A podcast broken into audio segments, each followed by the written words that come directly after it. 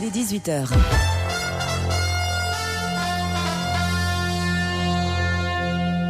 RTL Soir. 18h, 20h, Christophe Ondelatte. Bonsoir à tous, un invité politique ce soir, Jean-Luc Mélenchon, le candidat du Front de gauche, est avec nous jusqu'à 7h. Bonsoir Jean-Luc Mélenchon. Bonsoir. On va attaquer par le journal, Christelle Rebière. Bonsoir. À la une, Eva euh, Jolie, mais euh, à la une, pardon, travailler plus pour gagner plus. C'est ce que propose le chef de l'État aux enseignants. Le programme du candidat Sarkozy se précise. Les prothèses ne font pas l'objet de tests cliniques poussés. C'est ce que l'on découvre au détour du scandale des prothèses mammaires PIP. Xavier Bertrand, le ministre de la Santé, veut revoir tout le système de contrôle. Eva Jolie, alors, euh, pour le coup, met les pieds dans le plat. Elle appelle François Hollande, Jean-Luc Mélenchon si présent, et François Bayrou à réinventer une forme d'union de la gauche. On se fera préciser la chose tout à l'heure par son ami Noël Mamère et bien sûr Monsieur Mélenchon, vous lui ferez votre réponse. La peine de mort requise contre Hosni Moubarak. Le procureur considère que l'ancien président égyptien ne pouvait pas ignorer que l'on tirait sur la foule au début de la révolution l'année dernière. Un volcan allemand 30 fois plus costaud que le désormais célèbre volcan islandais. Après 11 000 ans de sommeil, il vaudrait mieux qu'il prolonge par une grasse matinée. La bourse de Paris perd 1,53% à 3145 points. Les marchés s'interrogent toujours sur la solidité du secteur bancaire de la zone euro.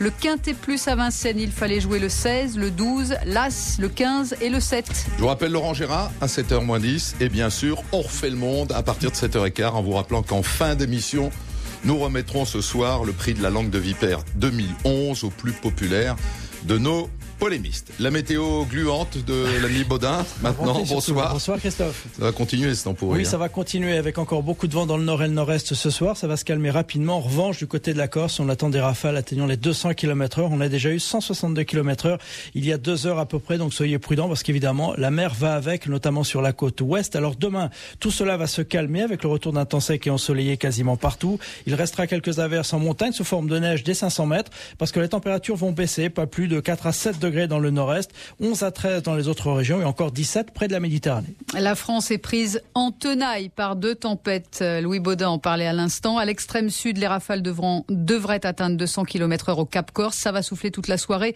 Tous les vols sont annulés vers la Corse et le port de Bastia est fermé. À l'autre bout de la France, eh bien, le vent s'apaise, mais 8800 foyers sont privés d'électricité dans l'heure et même chose dans le Nord-Pas-de-Calais pour près de 6000 foyers, Franck Hanson. Oui, des vents qui ont causé de gros dégâts sur les installations électriques des pylônes à terre. On ne compte plus également les toitures ou panneaux envolés, même des pales d'éoliennes littéralement arrachées sur le littoral. Dans le port de Calais, un ferry Sifran Saquet s'est détaché de ses amarres dans le bassin et a percuté un autre navire. Jusqu'à 20 000 foyers se sont retrouvés dans le noir, sans électricité dans les Flandres, l'Odomarois ou le Valenciennois au plus fort de la tempête. Cela va mieux donc. ERDF a mobilisé plus de 250 agents, mais tout le monde ne sera pas rétabli ce soir, confirme Stéphane Ledé, directeur territorial dans le Nord. Il faut être modeste là-dedans. Nos équipes vont travailler très tard, d'une part, et d'autre part, je pense qu'on a une situation qui reviendra à la normale demain. On, aura quelques centaines de, foyers probablement sur le Nord-Pas-de-Calais euh, qui devront encore patienter euh, probablement jusqu'à demain. D'ores et déjà, on a fait venir quelques renforts euh, de collègues de l'Île-de-France. On a une soixantaine de personnes qui nous rejoignent ce soir pour des réparations définitives. On a adapté un peu en permanence les moyens à l'incident climatique. Et sur les routes, ce n'est plus la pagaille comme ce matin autour de l'île. Reste encore quelques points noirs, comme dans la région de Valenciennes, avec des arbres tombés sur la chaussée. Merci Franck Hanson, RTL dans le Nord-Pas-de-Calais.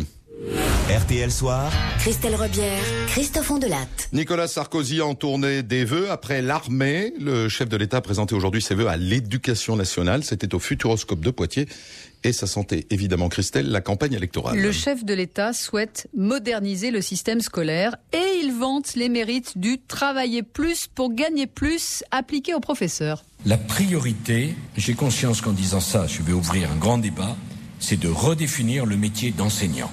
Vos missions, mesdames et messieurs, sont régies par des textes datant de 1950 qui n'ont pas été modifiés depuis plus de 60 ans. Il faut mettre fin à ce décalage. Alors cela va impliquer de la part des enseignants d'accepter de nouvelles manières de travailler, d'être davantage présents dans les établissements, en contrepartie de ce nouvel engagement, d'avoir une rémunération augmentée et des conditions de travail différentes. Nicolas Sarkozy qui propose donc de gagner plus et pas de créer plus de postes. Ce serait irresponsable, affirme-t-il, et il tacle au passage le programme socialiste. En tout cas, on commence à y voir plus clair dans ce qui ressemble au programme du candidat Sarkozy, Camille Cronier. Le président s'est adressé directement aux enseignants à la fin de son discours. Votre place sera centrale pour la construction de l'avenir du pays, a-t-il dit. Alors, le gros morceau, c'est donc la redéfinition du statut, mais il n'y a pas que ça. Comme dans les universités, l'autonomie va être renforcée dans les écoles, les collèges et les lycées avec un patron, ça se dessine, le chef d'établissement qui évaluera les profs. Je ne vois rien de choquant, a déclaré Nicolas Sarkozy, qui pourra aussi les recruter. Le président s'appuie sur le dispositif éclair expérimenté euh, depuis deux ans dans les établissements difficiles. Pour lui, c'est le meilleur moyen de s'assurer de la cohésion de l'équipe pédagogique et donc de rétablir l'autorité et la sérénité. Voilà l'autre grande ligne du programme qui se profile. Reconstruire l'autorité pour des enseignants, a ajouté le chef de l'État, qui font l'un des métiers les plus difficiles qui soient. Merci Camille Cronier. Premier emprunt de l'année pour la France. Le pays a placé près de 8 milliards d'euros d'obligations à 3,28%, un taux considéré comme favorable. Pour autant, les investisseurs s'inquiètent toujours euh, sur la solidité du secteur bancaire de la zone euro et l'euro est tombé à 1,28$, son niveau le plus bas depuis 15 mois. Et la crise profite décidément aux jeux d'argent. Après un chiffre record de la Française des Jeux, c'est le PMU qui se réjouit. Il franchit pour la première fois la haie des 10 milliards d'euros en hausse de 7,3%. L'affaire des prothèses mammaires PIP met à jour des pratiques décidément surprenantes. On découvre à cette occasion que ces prothèses, comme beaucoup d'autres, ne font pas l'objet de tests cliniques poussés. Les fabricants n'ont pas approuvé l'efficacité de leurs produits, que ce soit des simulateurs cardiaques ou des prothèses de hanche. La seconde réunion du comité de suivi des femmes porteuses de prothèses PIP a débuté il y a environ une demi-heure au ministère de la Santé, où vous vous trouvez, Anne Le. Et on sait que Xavier Bertrand, le ministre de la Santé, donc souhaite revoir tout le système de contrôle. Oui, car le système de contrôle pour ce qu'on appelle les dispositifs médicaux est beaucoup plus léger que pour le médicament. Il repose sur un certificat de conformité que chaque fabricant obtient auprès d'organismes privés, une sorte de label sur dossier, c'est la loi européenne, et elle est insuffisante pour le ministre de la Santé, Xavier Bertrand, au micro RTL de Marie-Baptiste Duhard. Aujourd'hui, un dispositif médical implantable ne bénéficie pas d'une autorisation de mise sur le marché. Il n'y en a pas, c'est pas prévu. Il y a une révision de la directive en cours. Ce soir, j'aurai conférence téléphonique avec ceux de mes homologues européens qui sont les plus directement concernés par ce dossier des, des prothèses PIP et je vais leur demander de s'associer à la démarche de la France auprès de la Commission européenne pour qu'on change complètement les règles. Et tout cela va prendre du temps car la Commission européenne n'envisage pour l'instant que de renforcer la traçabilité de ces produits. Euh, Xavier Bertrand veut aussi plus de contrôle et plus de contrôleurs. C'est l'une des missions de l'AFSAPS, ce contrôle a posteriori des produits.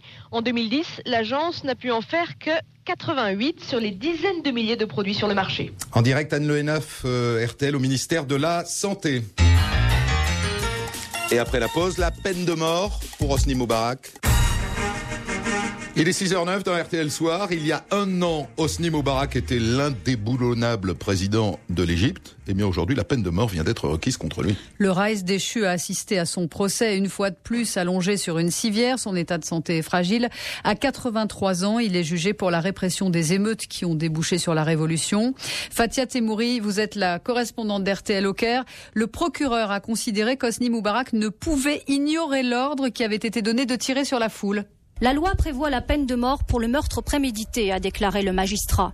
Le procureur a considéré qu'il était difficile d'admettre que l'ancien président ait pu ignorer l'existence de tirs contre la foule lors des révoltes du 25 janvier 2011.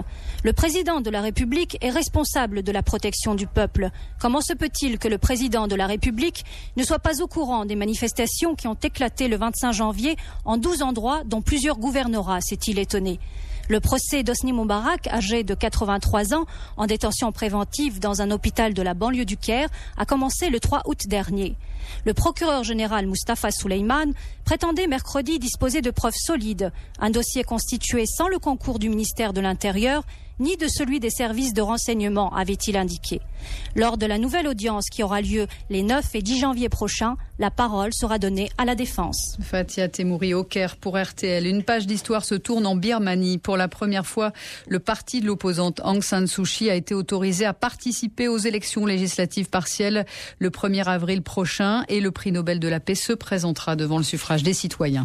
En France, Eva Joly, la candidate écologiste, semble vouloir réinventer l'union de la gauche. Lors de ses vœux à la presse, la candidate Europe Écologie Les Verts a appelé François Hollande, Jean-Luc Mélenchon et le centriste François Bayrou à se préparer à un accord de désistement réciproque.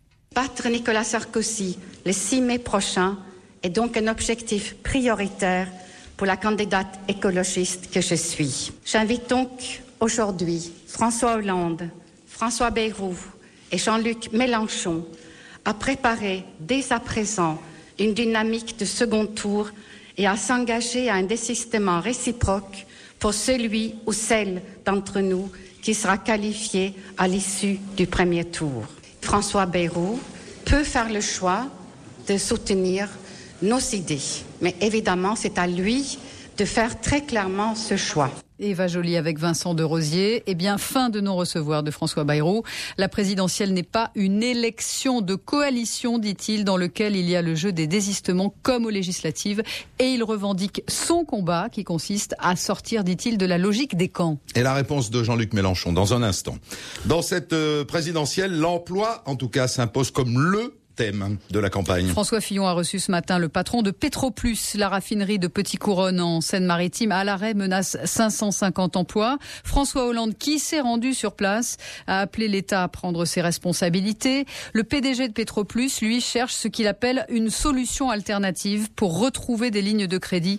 Jean-Paul Vétier au micro RTL de Florence Cohen. Nous avons entrepris des conversations avec les banques, très difficiles, pour faire en sorte que nous ayons au plus vite le rétablissement d'un certain nombre de lignes qui nous permettent de fonctionner. Nous avons aussi cherché des solutions alternatives, évidemment, et cette solution réside pour une large part dans une euh, entreprise, euh, un producteur de pétrole, qui pourrait nous apporter à la fois le produit, mais aussi les lignes de crédit en substitution de celles qui nous ont été retirées. Les discussions sont en cours, elles auront lieu encore dans les prochains jours, et j'espère que nous parviendrons dans un horizon de temps très court à un accord qui permette à l'entreprise de vivre. Jean-Paul Vétier, le patron de Petroplus. Le temps presse aussi pour France. Un nouveau dossier définitif doit être déposé avant 18 heures demain devant le tribunal de commerce de Paris. Le gouvernement estime que la balle est dans le camp des syndicats et c'est la zizanie au sein de la CFDT. La Confédération critique vertement les responsables CFDT locaux de France pour ne pas avoir voulu examiner d'autres projets de reprise que celui de leur scope. La TVA sociale verra le jour. François Fillon promet des décisions fin janvier et un passage devant le Parlement en février février. En rugby, Lionel Boxis retrouve le 15 de France. Philippe Saint-André, le nouveau sélectionneur, a rappelé aussi Clément Poitrenaud. Il conserve 22 joueurs vice-champions du monde de rugby et convoque pour la première fois Maestri et Fofana pour le tournoi Destination. Premier match contre l'Italie le 4 février au Stade de France. Enfin, on ne réveille pas un volcan qui dort. Oui, on commence à regarder de travers le volcan de Lachersee en Allemagne, situé à peu près. C'est bien, moi j'aurais dit Lachersee. Oui, j'étais non, mais j'étais germaniste en un temps. Donc, euh, il est situé à peu près à 100-120 km de la France. Il est en sommeil depuis 11 000 ans, mais s'il se réveille, eh bien, il peut cracher 30 fois plus de cendres que le volcan islandais qui nous avait déjà bien pollué il y a près de deux ans. Alors, Carole Laporte-Manite donne-t-il des signes d'activité? Eh bien, en croire les rumeurs qui circulent sur Internet, il serait peut-être en train de se réveiller. Des bulles de gaz carbonique remontent régulièrement à la surface. Plusieurs petits séismes se sont produits ces deux dernières années. Il n'y a pourtant pas de quoi s'affoler, nous assure le vulcanologue Jacques-Marie Bardanzef. Une quand elle se prépare, ça se traduit par des centaines de micro-séismes par jour, euh, par des variations de quelques millimètres par jour du sol. Or, pour l'instant, ce qui a été décrit, euh, c'est quelques séismes au mois de février dernier des variations de l'ordre de quelques millimètres par an et non pas par jour. Donc pour l'instant, il n'y a aucune raison de considérer qu'une éruption se prépare dans l'immédiat. Rien dans l'immédiat donc. En revanche, ce volcan pourrait entrer en éruption dans quelques années, voire quelques milliers d'années, peut-être jamais. Impossible de le prédire. La seule chose dont on est sûr, c'est que si l'éruption est aussi forte qu'il y a 11 000 ans, il faut s'attendre au pire. C'était une grosse éruption qui a produit 30 fois plus de magma que ce qu'a émis le volcan islandais qui a bloqué les avions. C'est des centres qui peuvent parcourir 500 euh, à 1000 km. Il faudrait évacuer beaucoup de personnes, euh, il y aurait des gros dégâts matériels, ça serait apocalyptique. Pour vous rassurer, sachez que les volcans d'Auvergne ne sont pas considérés comme éteints. Ils peuvent, eux ah, aussi, se réveiller allez, jouer sur la peur, jouer sur la peur. Et je vais vous dire, la dernière éruption a eu lieu là-bas il y a 6000 ans. Ah, donc on, peut attendre 6000 ans encore ou Exactement. bah, ça va, Merci Christelle, merci Carole Laporte-Mani. Ce soir, c'est Jean-Luc Mélenchon qui commente l'actualité dans RTL Soir. À tout de suite. RTL Soir, 18h20h. Christophe Ondelatte. Jean-Luc Mélenchon, euh, vous tombez à pic ce soir, puisque l'actualité est riche. Euh, Deux sujets comme ça tirés euh, du journal. Le premier concerne le projet de réforme annoncé de l'éducation nationale. Les profs devront travailler quasiment à plein temps dans leur établissement scolaire, contrairement à ce qu'ils font aujourd'hui. Ils travaillent essentiellement à la maison, hors les heures de cours. Et euh, l'autonomie des collèges et lycées sera renforcée au point que les chefs d'établissement pourront recruter les enseignants qu'ils souhaitent pour constituer des équipes pédagogiques cohérentes. Comment est-ce que vous réagissez à ce projet? Bon, c'est la grande nouvelle de la journée. Le président Nicolas Sarkozy euh, prévoit, annonce la révolution libérale à l'école.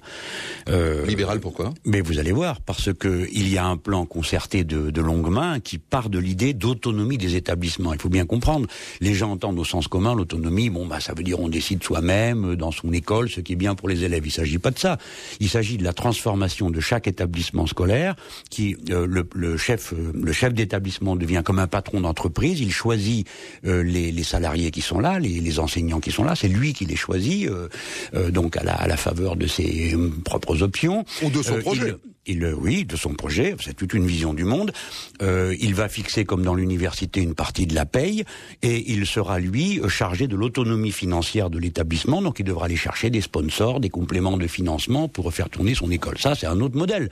C'est le modèle anglo-saxon. Et demain, qui marche bien à l'université, par exemple, en ce moment, récemment mais il ne passe pas bien à l'université. Il a d'abord bien, il est d'abord bien passé parce que les mandarins de droite et de gauche euh, étaient extrêmement heureux à l'idée de devenir des patrons qui fixent la paye de leurs collègues et qui définissent une fois pour toutes, après que ce soit réunis les conseils de, de, de matière, euh, qui, euh, qui est professeur ou qui ne l'est pas. Donc ils étaient heureux dans une première Donc époque. vous tenez, vous, à ce que l'éducation nationale reste, reste le grand enrichisseur mais de, de, tous les établissements scolaires. Mais bien sûr, et, et soit national, et que les établissements euh, ne soient pas considérés comme des entreprises. Car ce que je veux vous dire, c'est que ça, c'est la première tranche. Puis après, on passe à la deuxième. Une fois qu'on a fait ça, l'autonomie, on passe à une deuxième. On met à égalité tout établissement en particulier qui a un caractère propre en compétition les uns avec les autres.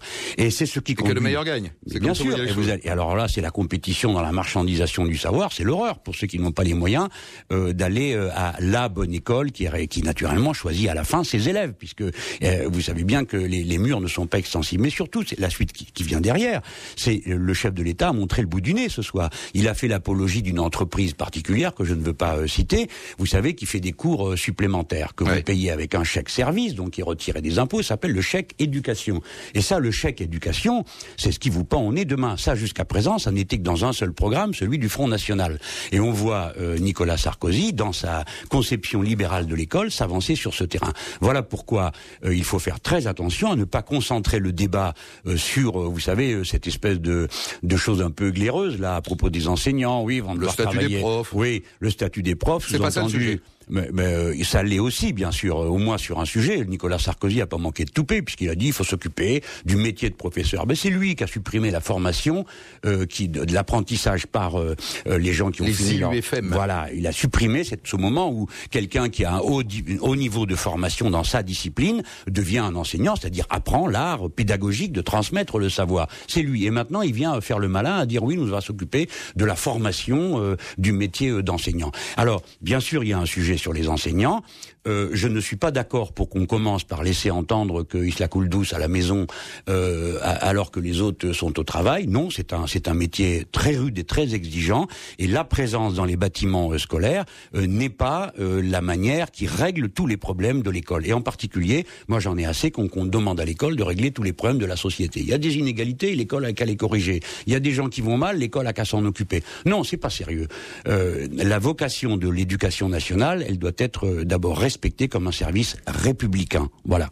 Ça, c'est le sujet éducation. Le petit sujet euh, politicien, c'est cet appel d'Eva Joly, qui vous demande aux uns et aux autres, et qui demande aussi à François Bayrou, c'est un peu l'étonnement de la journée, de se positionner euh, euh, au soir du premier tour. Est-ce que euh, chacun est prêt à soutenir le candidat de gauche le mieux placé? Donc, dans le dans le dans l'intervention de Madame Joly, il y a deux choses qui sont intéressantes. Il y en a une qui est sympa, euh, qui montre que cette femme a de l'opiniâtreté, c'est qu'elle dit il faut que tous ceux qui sont à gauche annoncent qu'ils sont prêts à se désister pour celui qui arrive en tête. Autrement dit, elle s'adresse à François Hollande, comme elle l'avait déjà fait une fois. Et elle dit, ben, si c'est moi qui suis devant, est-ce que vous désistez euh, pour moi? Euh, euh, Bon, ça c'est une question qui est, qui est très importante. Et elle a raison de la poser parce que François Hollande Enfin, se qui est, considère... qui est une hypothèse relativement improbable. Vous n'en savez rien. La vie, le- l'élection qui vient est extraordinairement volatile. Hum, Et puis quand bien même serait-ce le cas, que resterait la question de principe. Est-ce que François Hollande a le droit de considérer que tous les autres sont seulement des accessoires? Ça, c'est le côté positif et amusant. Et là, je suis avec elle pour poser la question à François Hollande. Puis un autre côté qui va pas du tout, c'est qu'elle dit, euh, eh ben, il faudrait se désister pour Monsieur Bayrou. Eh ben, voici ma réponse. Jamais. En aucun cas. Parce que Monsieur Bayrou, ce n'est pas la gauche, c'est la droite. Hollande, vous vous désistez? Non, je n'ai pas dit ça. Vous m'avez Ah, pas une répondu. question. Non, non, mais Du coup, ça- la question se pose à vous. mais la question, est futée. Mais, mais je suis, je suis tout à fait d'accord pour dire que moi, je suis disposé à répondre à cette question. Je- ça m'amuse qu'on me la pose. À gauche, depuis 150 ans, Mmh. les républicains se sont toujours désistés les uns pour les autres. Mmh. Euh, à gauche, les uns, euh, tout le monde s'est désisté, jusqu'à Besancenot qui s'est désisté pour Ségolène Royal. Donc, je ne comprends même pas qu'on pose la question. Mais il y en a un à qui on la pose jamais, euh, cher Christophe. Jamais. On ne la pose jamais à Monsieur Hollande. Et moi, j'ai le droit de la lui poser. Je vais vous dire pourquoi. Parce que lorsque ses amis en Allemagne ont préféré le SPD laisser Madame Merkel gouverner toute seule plutôt que de s'accorder avec Die Linke, le parti frère euh, du front de gauche. Lorsque dans tous les pays d'Amérique du Sud, ils ont préféré voter pour la droite plutôt que pour les partis frères euh, du front de gauche quand ils étaient euh, en tête de la gauche. Alors on a le droit de lui poser la question. Quant à Bayrou, la réponse est la suivante. On ne mélange pas la droite et la gauche. Pour moi, Bayrou et Sarkozy, chacun à leur manière, bonnet blanc et blanc bonnet. Bonsoir, Noël Mamère. Bonsoir. Vous faites partie de l'équipe de campagne d'Eva Jolie. Bon, ben, vous avez votre réponse hein, de la part de Jean-Luc Mélenchon. Vous pouvez le saluer d'ailleurs parce qu'il est toujours là en direct. Et moi aussi, je te salue, Noël. Je salue Jean-Luc et j'apprécie euh, ce qu'il vient de dire sur l'éducation et sur la position de Nicolas Sarkozy. C'est une position que nous défendons aussi à Europe Écologie Les Verts. Nous ne sommes pas du tout étonnés d'ailleurs de cette dérive libérale. Elle était annoncée déjà depuis euh, plusieurs années par quelqu'un qui s'appelle Madame Emmanuelle Mignon, qui avait fait une grande interview dans Le Monde pour nous expliquer que l'école devait s'aligner sur euh, le libéralisme. Et voilà, on en est. Revenons à notre petit sujet politicien, si vous voulez bien, parce que le temps nous est compté. Qui me paraît le plus important, justement parce que le temps m'est compté, c'est de ne pas perdre mon temps dans des arguties. Je pense que nous avons, face au sarkozysme aujourd'hui, à nous rassembler le plus possible, à montrer notre différence au premier tour. C'est ce à quoi sert l'élection présidentielle. Et je n'oublie pas qu'après l'élection présidentielle, il y a une élection législative. Cette élection législative, elle doit construire une majorité qui permettra justement de construire une alternative. Que fait François Bayrou dans, dans, dans cette bande-là? On ne l'avait jamais classé à gauche à ce Le jour. problème n'est pas de savoir si Bayrou fait partie de cette bande-là. Le problème est de dire à François Bayrou au soir du premier tour, il faudra que tu choisisses, mon gars. Tu ne pourras pas rester dans un entre-deux et nous faire le coup du ni droite ni gauche. voilà, c'est tout ce que Emma Jolie a voulu lui dire. C'est c'est une manière de le coincer un peu. Je ne sais pas si c'est une manière de le coincer, c'est une manière en tout cas de le faire sortir du bois et qu'enfin les centristes nous disent où ils habitent. Si on écoute ce que disait François Mitterrand, il a toujours considéré qu'ils étaient à droite. Et bien que François Bayrou nous Oui, moi le aussi. contraire, et ça sera, et on verra. Noël, je te soupçonne de penser comme moi. Euh, quand Jean-Luc Mélenchon euh, euh, dit ici que la question s'adresse d'abord à François, Bayrou- à, à François Hollande, vous êtes d'accord avec ça? Non, je suis pas tellement d'accord avec ce que dit. Vous avez un accord, vous Parce que je pense qu'on ne peut pas comparer la situation française à celle des pays d'Amérique latine, parce que la situation démocratique n'est absolument pas la même. Euh, je pense que la réalité oblige à dire que celui qui a le plus de chances aujourd'hui d'arriver en tête au premier tour, c'est le candidat du Parti socialiste, qui pour l'instant n'est que le candidat du Parti euh, socialiste. Mais c'est vrai que dans un certain nombre de pays, euh, les socialistes, à un certain moment, dans certaines circonstances, ont préféré faire perdre la gauche et passer des alliances que certains peuvent considérer contre nature, que d'autres appellent pragmatiques et qui n'ont pas servi les intérêts de la gauche et donc des citoyens et de ceux qui sont les plus vulnérables dans notre société. Donc c'était un, un ballon d'essai pour faire avancer le Schmimblick, point, cette intervention Joly je ce matin. pense que, écoutez, je, nous sommes sur RTL, nous avons le souvenir de ce qui a été dit par Eva Joly face à l'un de vos collègues du matin. Je pense que c'est une manière de dire que les écologistes souhaitent une victoire de la gauche et qu'il n'y aura pas de victoire de l'écologie sans victoire de la gauche. C'est un expert qui vous parle. J'ai fait 5% aux élections présidentielles. À quoi ont-elles servi en 2002 À rien du tout. Quatre députés à la sortie parce que la gauche avait perdu. Merci euh, en tout cas Noël Mamère d'avoir accepté l'invitation euh, d'RTL ce soir. Il est 6h26. Bonsoir Serge Julie. Bonsoir Christophe. Euh, bah, on va reparler de tout ça un Ouais, peu avec un vous. peu. Finalement, Nicolas Sarkozy est passé à l'offensive avec euh, la, la TVA dite sociale. alors que François Hollande, pourtant favori, est toujours dans l'esquive, semble-t-il. Ça vous paraît logique, ça? Ben, Nicolas Sarkozy est le chef de l'État, mais le challenger, c'est lui. Et celui qui est en principe le challenger, le candidat de gauche est cette fois le favori. Cette inversion est totalement inédite sous la Ve République et elle entraîne des conséquences dans le déroulement même de la campagne. En 65, De Gaulle, président candidat, inaugure l'élection au suffrage universel. Il est archi favori et il est logiquement élu au deuxième tour. François Mitterrand, en 88, utilise la cohabitation pour se faire réélire. Le seul président candidat à sa réélection qui ait été battu, Giscard d'Estaing en 80, partait très largement favori. Contrairement à la mémoire collective d'ailleurs, François Mitterrand ne le tait pas du tout jusqu'en février 81, jusqu'à la fin février 81. Il n'y a guère qu'un précédent lointain à la situation de Nicolas Sarkozy, celui de Jacques Chirac en 2002, donné battu face à Lionel Jospin, son premier ministre, malgré la cohabitation.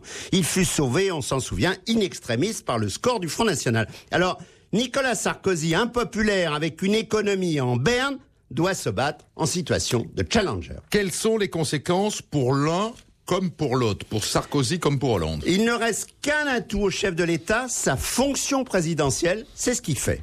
Le projet de loi sur la TVA, comme d'ailleurs le projet euh, sur l'école annoncé aujourd'hui font partie de son programme de campagne, dans la forme comme dans le fond. Ce texte sur la TVA sera examiné, on le sait, en, section, euh, en session extraordinaire du Parlement à la fin février. Le projet de Nicolas Sarkozy, c'est l'action gouvernementale et une manière suractive de gouverner. Il n'a plus le choix. Il est maintenant dos au mur, il doit prendre tous les risques, multiplier les bancos en utilisant jusqu'au bout le pouvoir exécutif. François Hollande, lui, est le favori. Il doit le rester tout en incarnant l'alternance. Mais il doit éviter une confrontation prématurée où il userait ses munitions alors que les Français n'entrent en campagne que courant février. Ça se passe tout le temps comme ça.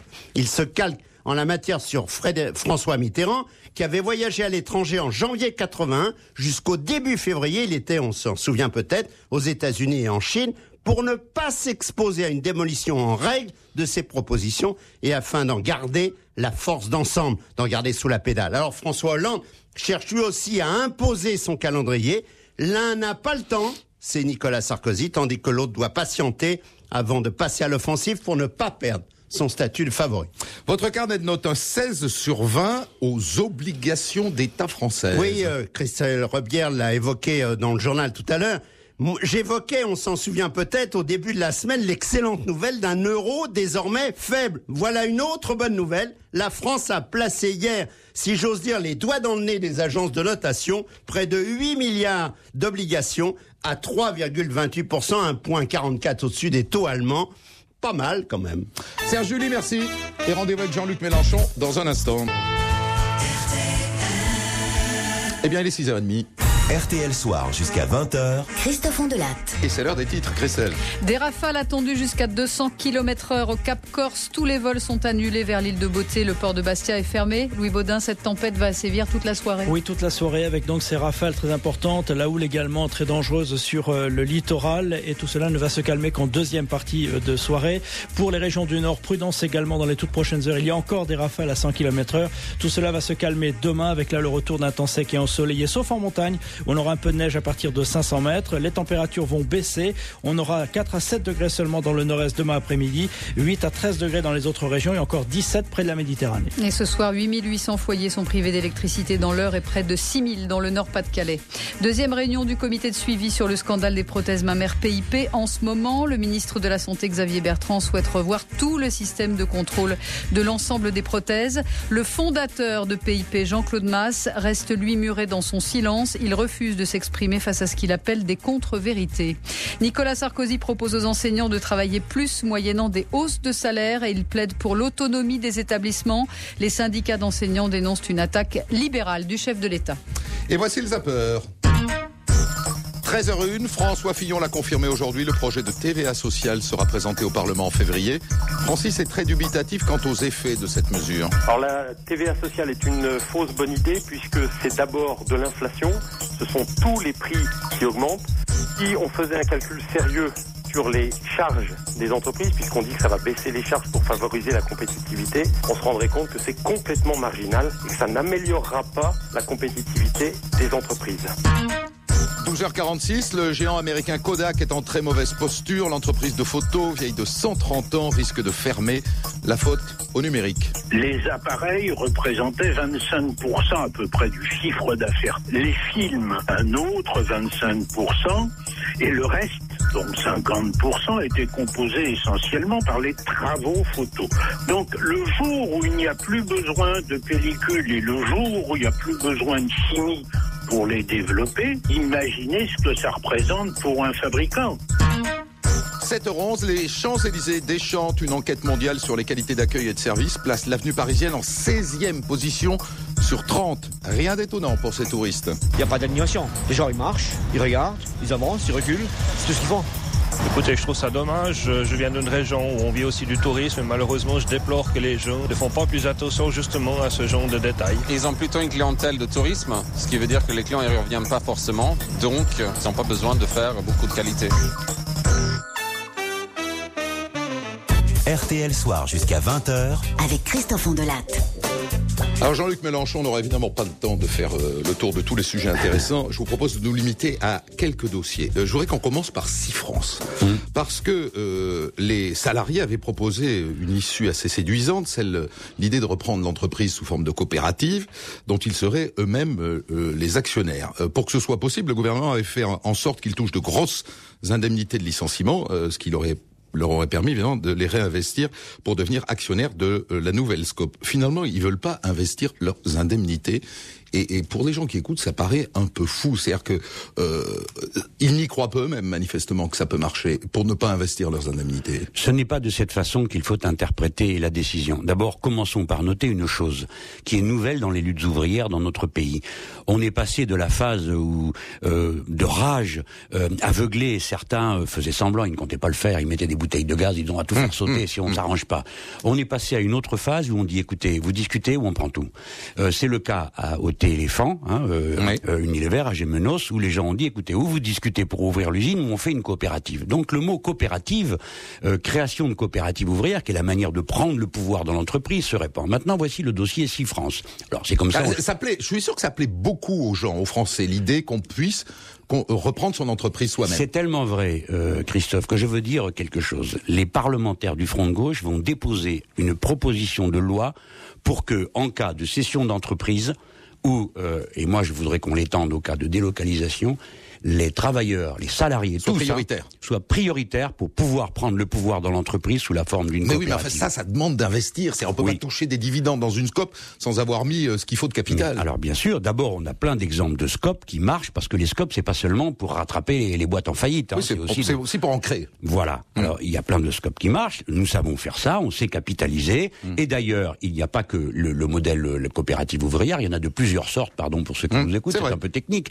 Mais il y a aussi euh, d'autres sociétés qui s'appellent des SKIC, pardon. Mais alors où là pourquoi- les collectivités pourquoi ils peuvent veulent pas intervenir. mettre leur pognon là-dedans puisqu'ils sont sûrs que ça va marcher J'y viens, euh, J'y viens. Mais d'abord, rappelons qu'il y a aussi ça, hein, des sociétés coopératives où, qui fonctionnent sur le, le même modèle. Le- les travailleurs, les salariés ont le pouvoir, une personne, une voix, euh, avec des collectivités locales et l'État qui peuvent entrer dedans. Donc de l'argent, on sait où le trouver. Maintenant, voyons le cas précis si France. Vous savez, comme la vie est, est taquine et coquine, elle ne vous amène jamais le beau dossier que vous aimeriez avoir. Déjà, il y avait un problème, ils n'étaient pas tous d'accord dans sur la question de, de la scope. Certains disaient il y a d'autres formules de reprise.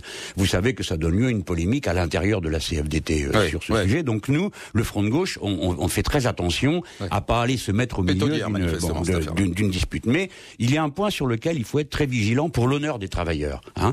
C'est que il faut bien comprendre, euh, une fois de plus, Nicolas Sarkozy s'est bien moqué du monde. Parce qu'il leur a dit, ah ben si c'est comme ça, on vous donne des indemnités, on va s'arranger pour qu'elles soient arrondies, allez, mettez tout dans le capital. Premièrement, ça veut dire que les gens prennent tous les risques et acceptent l'idée que, le cas échéant, leurs indemnités, au revoir. Mais c'est ça le chef d'entreprise. Il découvre ce métier, mais. non mais euh, non, Franchement, non mais. non, ça se passe pas comme ça. Mais attendez, laissez-moi terminer juste ma petite démonstration parce que voilà le point maintenant cruel.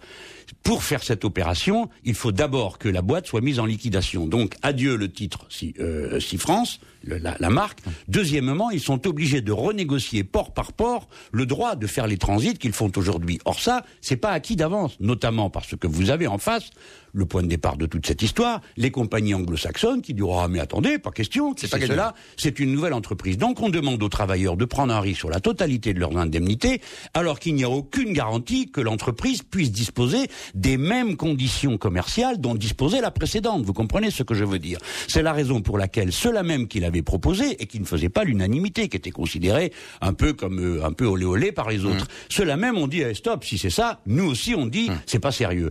Donc en effet, ce que leur a dit Nicolas Sarkozy, c'est on liquide tout, on vous donne des sous de plus et débrouillez-vous pour créer une entreprise. On ne vous garantit même pas que vos bateaux auront le droit de faire le transit portuaire. Non, c'est pas sérieux. Donc on comprend que les gens aient pris peur. Euh, Petroplus maintenant, euh, on sait que la France a une surcapacité de raffinage parce que les compagnies de raffinage préfèrent aujourd'hui euh, raffiner, euh, notamment en Asie, non pas pour des questions de coût, mais pour se rapprocher de l'endroit où se trouve le maximum de euh, consommateurs.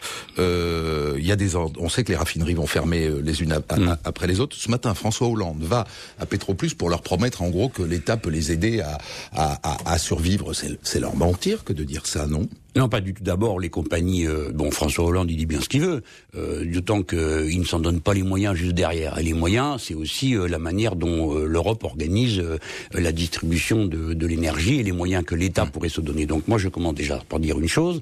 Dans le cas du Front de gauche, moi, je suis partisan d'un pôle public de l'énergie parce que ça suffit. C'est une matière vitale. Oui, oui, oui, d'État, la propriété sociale quand il le faut, des coopératives là où il le faut, mais il faut soustraire ça à la gestion mondialisée, parce que pardon de vous dire que le, le problème se pose de savoir si nous construisons des industries dont la vocation est le monde, ou bien si nous devons aussi penser à savoir si pour ce qui concerne notre propre population, nous allons avoir accès à certains biens. Est-ce que nous allons dépendre pour être approvisionnés euh, de ce qui se passera en Inde ou je ne sais où pour avoir euh, de, de, de l'essence en France? Je viens. Pourquoi je Donc viens cette déficitaire, on est d'accord, parce que vous dites, vous dites euh, un pôle d'État qui sera forcément déficitaire. Mais non, mais pas du tout. Écoutez, la compagnie Total, vous savez quand est-ce Bah, qu'elle s'il est déficitaire dans le privé, il sera déficitaire dans Écoutez-moi, le public. mais il est, il est pas déficitaire. Dans le cas de Petroplus, l'entreprise ne se plaint pas d'être déficitaire, elle se plaint de ne pas avoir accès à de certaines liquidité. Bon, Ah oui. elle, a, elle a plus de liquidité pour acheter son pétrole brut. Oui, oui. Donc, Ah, je, vais, ouais, oui. je, vais, je, vais, je vais terminer, mais quand même au passage, puisque Ouais. vous évoquez le sujet, que j'ai en face de moi le prompteur euh, qui montre les dépêches,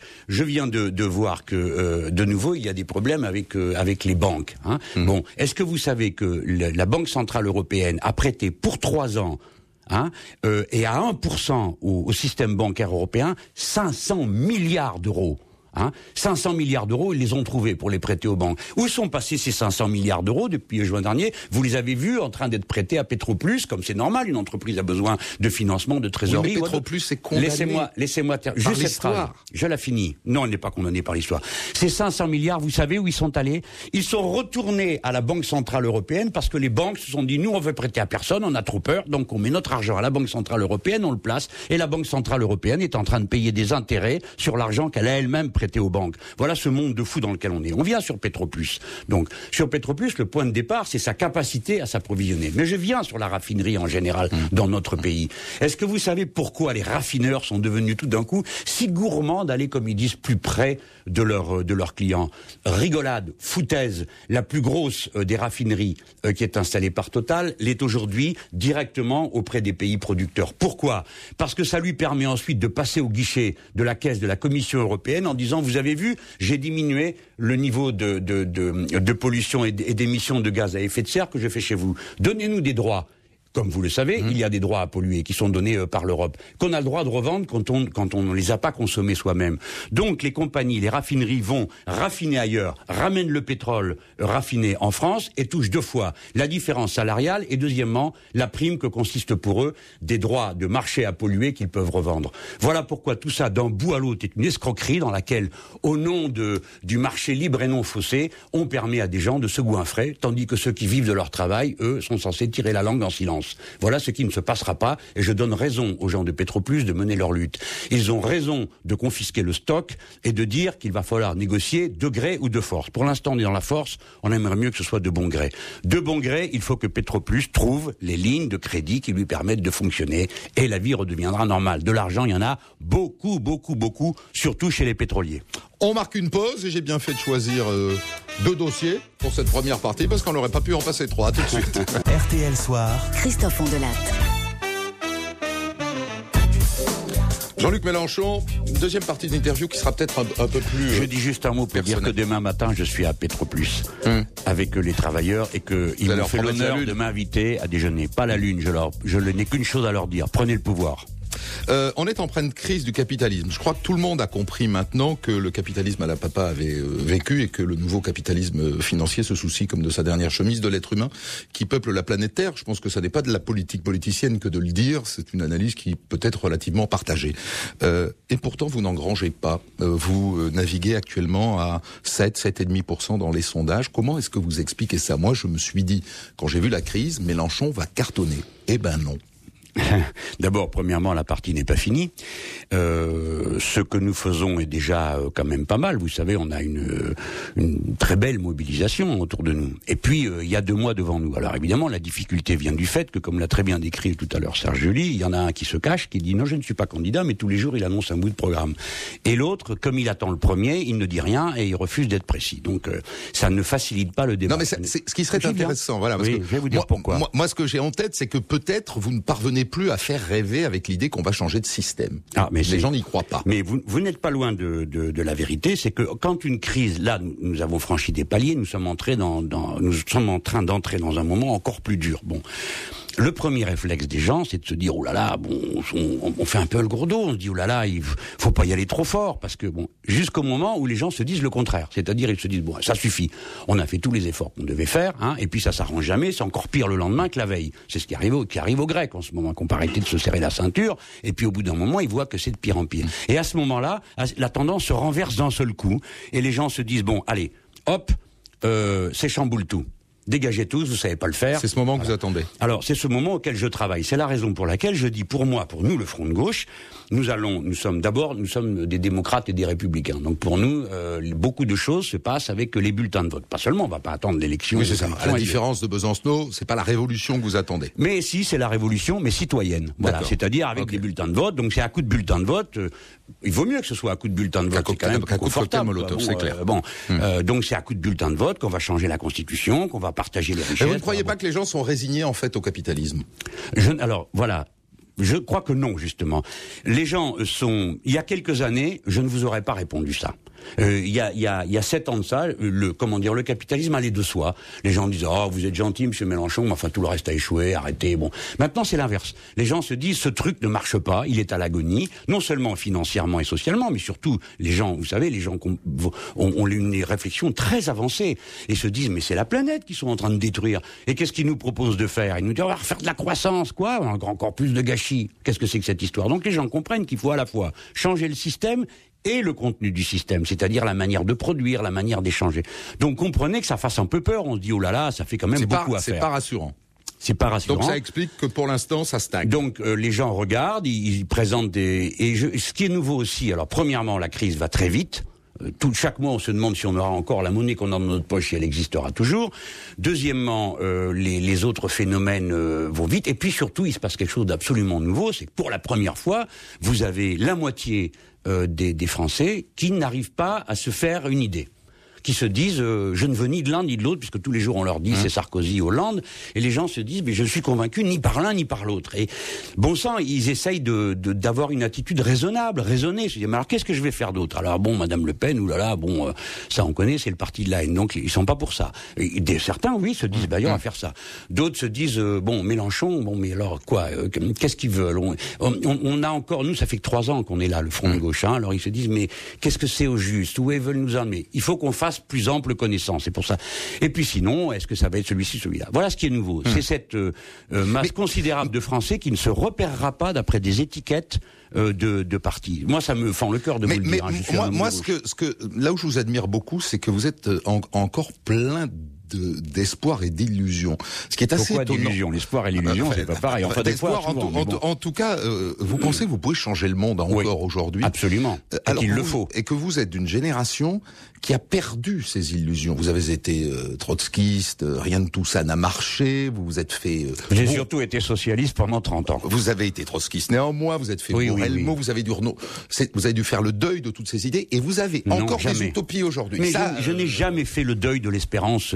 Euh, euh, révolutionnaire. Et je, je redis aux gens, ça valait le coup de gagner en 1981. On a eu la retraite à 60 ans, on a eu tant de choses avec. Ça valait le coup de gagner euh, en, en 19, avec Lionel Jospin, parce qu'on a eu les 35 heures et la couverture maladie universelle. Il faut se battre comme l'ont fait ceux qui étaient avant nous dans, dans, dans ce combat.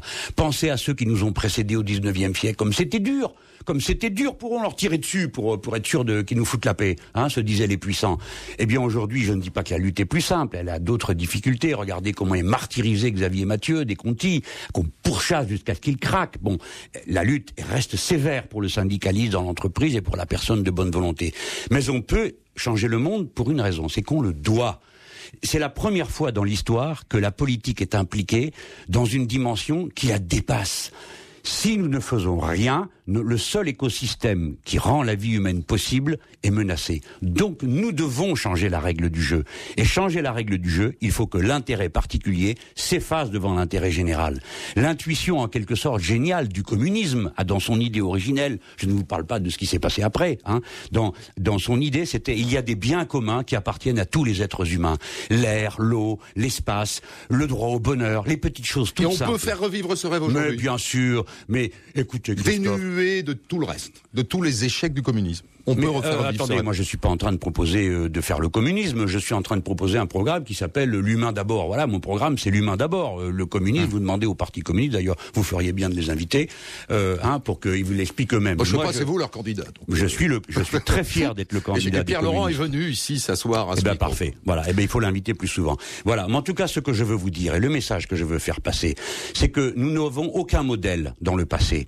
Nous devons inventer. Le pire de la crise, euh, Christophe, ça ne serait pas la crise elle-même.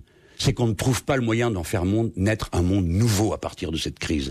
Puisque le capitalisme a échoué, puisque toutes les formes autoritaires ont échoué.